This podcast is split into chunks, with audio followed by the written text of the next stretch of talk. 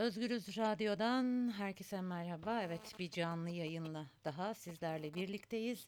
Ee, hemen e, kısaca bir bilgi aktardıktan sonra Ankara'ya Altan Sancar'a döneceğiz ve e, oradaki son gelişmeleri aktaracak Altan bize. E, HDK, DTK, HDP ve DBP e, Türkiye'nin Kuzey Suriye ilişkin olası operasyonuna ilişkin HDP Genel Merkezi'nde bir açıklama yapmıştım. Kısaca açıklamadan şöyle bir paragraf ileteyim dinleyicilerimiz için. Şöyle deniyordu. Türkiye'deki bütün yaşam savunucularına, demokratik kitle örgütlerine, sendikalara, emekçilere, kadın örgütlerine, sivil topluma çağrımızdır. Bu savaşı durduralım, ölüm iradesine karşı yaşamı savunalım dedi. E, kurumlar ve bu açıklamanın ardından kurum eş başkanları HDP Genel Merkezi'nde bir toplantı yaptılar. E, toplantıda neler konuşuldu? E, Altan Sancar aktaracak. Altan söz sende. Merhaba sevgili Üzbey'de. Ee, az önce HDP Genel Merkezi'nde HDP, DBP, DTK ve HDK'nin eş başkanlarının yaptığı toplantı sona erdi. Aslında Türkiye'nin yakından merak ettiği bir soruya cevap aramak için bir araya gelmişlerdi. Bu kurumların olası bir operasyonda tepkileri ne olacaktı? Hatta daha da açarsak biliyorsunuz Türkiye bir Kobani süreci yaşadı. Acaba HDP'nin tutumu ne olacak? Bir eylem çağrısı olacak mı olmayacak mı noktasında bir e, kafa karışıklığı ve soru işareti vardı. Bu soruya yanıt bulmak için kurum temsilcileri, eş başkanları toplantı yaptı. O toplantı az önce sona erdi. Tabii toplantıda bu operasyona karşı geliştirilecek eylemler konuşuldu ve HDP'nin, DTK'nin, DBP ve e, DTK'nin bu konuda yapacakları eylem çağrıları sadece demokratik çağrılarla sınırlı olacak. Çünkü HDP özellikle son dönemde özellikle 31 Mart ve 23 Haziran yenilenme İstanbul seçimlerindeki tutumunu devam ettirecek. Demokratik kamuoyuna hitap etme ve demokratik baskılarla bu operasyonun ne olduğunu ve operasyonun amacını teşhir etme noktasında bir karar almış durumdalar. Yani HDP sokağa bir çağrı yapmayacak. Belki de Türkiye kamuoyunun yakından merak ettiği en önemli sorulardan biri buydu.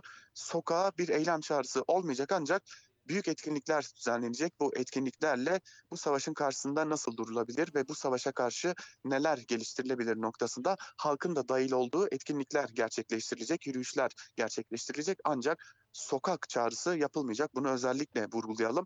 Ancak HDP'nin, DBP'nin, DTK ve HDK'nin buna karşı aktif eylemlilik çağrıları olacak. Öte yandan bu operasyonun Türkiye iç siyasetine etkileri de toplantıda ele alınan önemli bir diğer konuydu. Özellikle AKP oylarındaki erime konuşulmuş toplantıda edindiğimiz bilgilere göre ve AKP'nin bu operasyona ihtiyaç duymasının bir diğer nedeni olarak da bu konu ele alınmış durumda HDP Genel Merkezi'ndeki toplantıda. Tabii HDP Genel Merkezi'nde bir yandan toplantı devam ederken bir yandan da ne gibi etkinlikler düzenlenebilir noktasında hummalı bir çalışma devam ediyordu.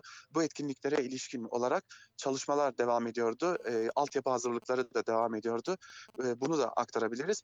Yine toplantı devam ederken ABD Başkanı Donald Trump'tan da bir açıklama geldi.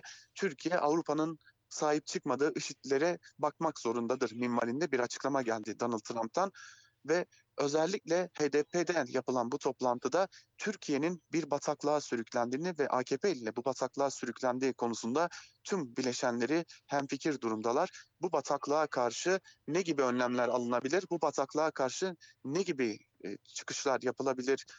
Top konusu ele alındı toplantıda ve az önce de aktardığımız gibi sokağa bir çağrı olmayacak ancak demokratik eylemlerle bu savaş konusu teşhir edilecek noktasında HDP ve bileşenleri şu an itibariyle uzlaşmış durumdalar. Aslında bu operasyon kararıyla birlikte e, yapılan yorumlarda yorumlar şu yöndeydi.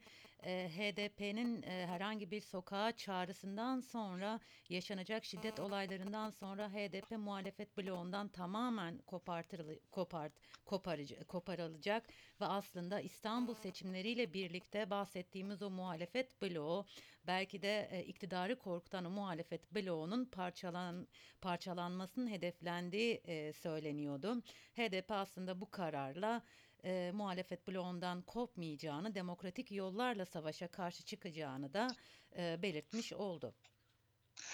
Aynı zamanda uluslararası girişimlerde bulunulacağını da eklemek gerekiyor bu hı. konuya. Yani ortaya çıkan bu mevcut çatışmalı ve savaş durumuna karşı uluslararası konuda da hem HDP hem DBP, DTK ve HDK gerekli girişimleri bu girişimlerde bulunacaklar ve çeşitli kurumlara çağrılarda ve, eee, görüşmelerde gerçekleştirecekler. Bu da önemli bir diğer adım olarak ele alınabilir. Eee, Altan Sancar çok teşekkür ediyorum vermiş olduğun bil bilgiler için. Ben teşekkür ederim. İyi yayınlar dilerim. Teşekkürler. Eee, Özgürüz Radyo dinleyicileri, eee, Ankara'ya gittik ve Altan Sancar, eee, HDK, DTK, HDP ve DBP eş başkanlarının yapmış olduğu toplantı sonucunda almış oldukları kararları eee, aktardı. HDP'nin bir e, şiddet ya da sokağa çağrısı olmayacak, demokratik eylem çağrıları olacak dedi ve uluslararası girişimlerde bulunacak en azından savaşın durdurulabilmesi e, için. Eee, şöyle bugün aslında eee, elimdeki kısa notlardan eee, bugüne dair yaşananları biraz da aktarmak istiyorum sizlere. Bugün neler oldu? Olası Suriye eee, operasyonuna ilişkin kim ne söyledi? Dilerseniz eee, birkaç hatırlatmada bulunalım. Cumhurbaşkanı Recep Tayyip Erdoğan, Rusya Devlet Başkanı Vladimir Putin ile bir telefon görüşmesi yaptı. Görüşmede Fırat'ın doğusuna yönelik düzenlenmesi planlanan askeri eee, harekatın ele alındığı eee, söylendi. Eee, Cumhurbaşkanlığından yapılan açıklamada görüşmede Kuzey ve Doğu Suriye topraklarında güvenli bölgenin tesis edilmesi ve bu alanda bundan sonra atılması öngörülen adımların ele alındığı belirtildi. DEHA'nın eee, bir haberi vardı bugün Özgür Suriye eee, ordusu sınır hattında diye. Eee, biz bu bilgiyi aynı zamanda sınırda bulunan eee, gazeteci Hikmet eee, hi- hi- eee, arkadaşımızın soyadını şu anda eee, hatırlayamadım. Hikmet Durgun'a evet Hikmet Durgun'a bağlanmış ve e, aslında detayları almıştık. Orada eee, komandolarla birlikte Özgür Suriye ordusu mensuplarının Kilis üzerinden Akçakale'ye geldiğini ve konumlandırıldığını söylemişti. Eee, DEHA'nın haberine bakalım. Türk Silahlı Kuvvetleri tarafından Fırat'ın doğusuna yönelik olası askeri harekat öncesi Özgür Suriye ordusu sınır hattına geldi demiş eee DEHA'da. Eee, Arap Birliği'nden Ankara'ya bir uyarı vardı. Arap Birliği Genel Sekreteri Ebu Gaid olası operasyonla ilgili eee, şöyle diyor Suriye egemenliğinin açıkça ihlal ve ülkenin bütünlüğüne tehdit olarak eee, değerlendirdiklerini aktarmış. E, HDP ve DTK'nin çağrısını biraz önce aktarmıştım. Tekrar edelim. Türkiye'deki bütün yaşam savunucularına, demokratik kitle örgütlerine, sendikalara, emekçilere, kadın örgütlerine, sivil topluma çağrımızdır. Bu savaşı durduralım, ölüm iradesine karşı yaşamı e, savunalım e, demişti. Kurumlar HDK, DTK, HDP ve DBP. Ee, İran Cumhurbaşkanı Hasan e, Ruhani'den e, bir açıklama geldi. Türkiye'nin güney sınırları konusunda endişelenmeye her türlü hakkı var ve bu endişelerin yatıştırılması da onların hakkı. Fakat şöyle de devam ediyor. E, doğru yol seçilmeli, ABD bölgeden çıkmalı, oraya Suriye ordusu konuşlanmalı ve Kürtler Esad güçlerinin yanında e, durmalı e, diyor. Ruhani Suriye Dışişleri Bakan Yardımcısı Faysal Miktat da dün yaptığı açıklamada Kürt e, güçlerine seslenerek rejimin yanında durması çağrısı yapmıştı. Uçuruma dalmak yerine Suriye hükümetinin yanına e, dönmelerini istemişti. Milli Savunma Bakanı Hulusi Akar harekatla ilgili çalışmalarımız devam etmekte, intikaller, hazırlıklar sürmekte e, açıklamasında bulunmuştu. Kuzey ve Doğu Suriye'de ise seferberlik ilan edildi.